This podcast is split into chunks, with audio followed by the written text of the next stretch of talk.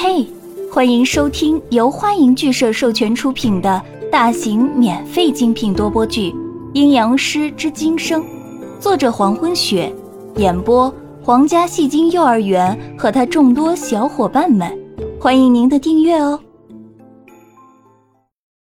第四十二章，就在宋子阳正在想如何脱身，并带着文人暖安全离开的时候。隔着哗哗作响的大雨，朦胧中，宋子阳似乎听到有人在喊他的名字：“子阳，子阳。”宋子阳眼睛一眨，是自己的错觉吗？他好像听到有人在叫他：“子阳，你在这儿。”声音里夹杂着惊喜，还带着点剧烈跑过之后的喘气声。宋子阳这次没有再怀疑了。真的有人来了，因为江涛的身影已经出现在宋子阳面前。江涛身后还有一个人也在向这里跑来，是杨帆。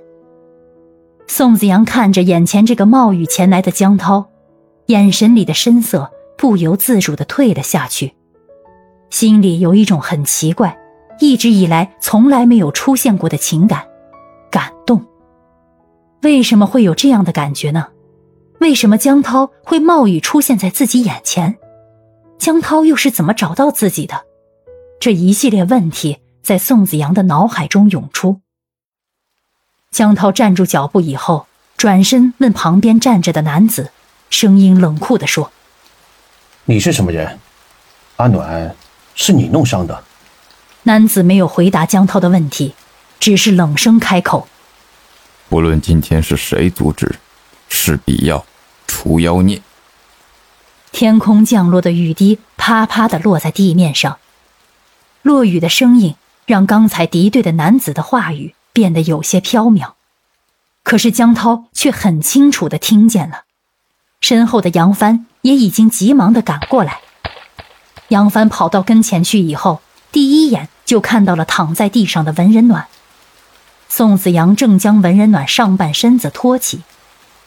没有丝毫的犹豫，杨帆大步上前，就将文人暖从宋子阳的怀里拖出来，双手用力将文人暖完完全全的从地上抱了起来。看着文人暖惨白的脸色，杨帆脸上的那种阳光般的笑容早就不知所踪，嘴角狠狠的抿着，眼神里混沌一片。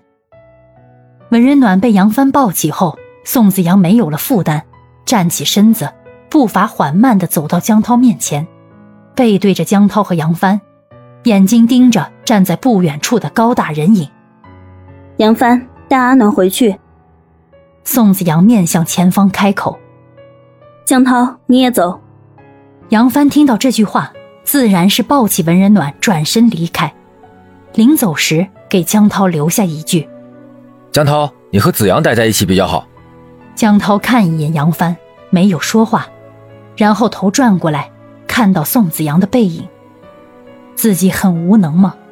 需要一个女孩子站在自己面前，像一座可以依靠的山一样遮挡住可能袭来的攻击？还是说，在子阳心中，自己一定要把所有的一切都一个人承受下去？习惯了坚强，习惯了忍耐，习惯了一个人挡住所有的痛，是这样吗？江涛看着宋子阳的背影，那么瘦小、薄弱，站在瓢泼的大雨中，似乎可以独自应付一切。可是，子阳真的什么都不曾畏惧过吗？你是谁？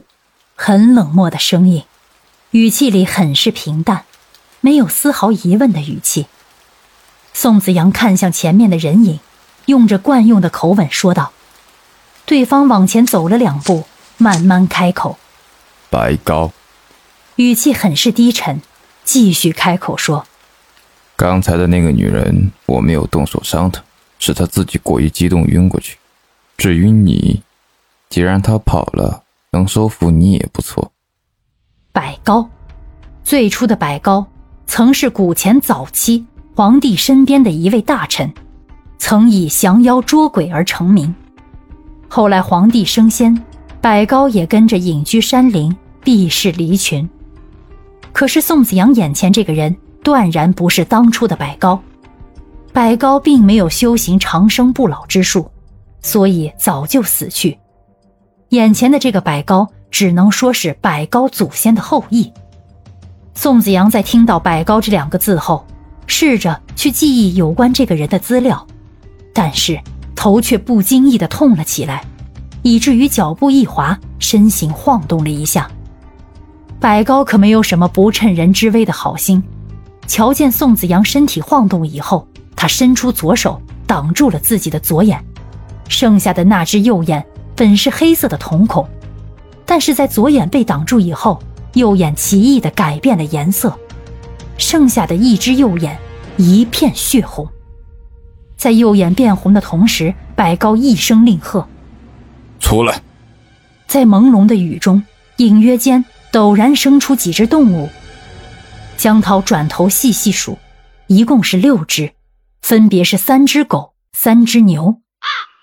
江涛大致的看过以后，差点笑出声音，还以为是什么呢？原来是找了几只牛和几只狗而已，这样也能攻击别人吗？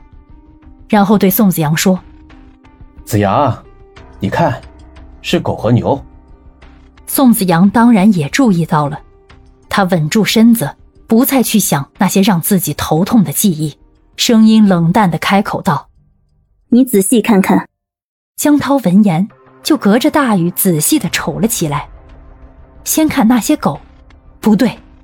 江涛眼神一变，那些不是狗，虽然身形大致看上去和狗的形体一样，但是这些狗的身上长有鳞片，并且密密麻麻紧凑在一起，四只足长得和动物园里的老虎爪子一样。再看看另一边的牛，虽然大致上看着是一头黑色的牛，可是两眼泛着绿光，而且还时不时低声咆哮。传过来的声音就像婴儿的哭声。感谢您的收听，如果喜欢，请点击订阅、转发、评论哟，爱你们，比心。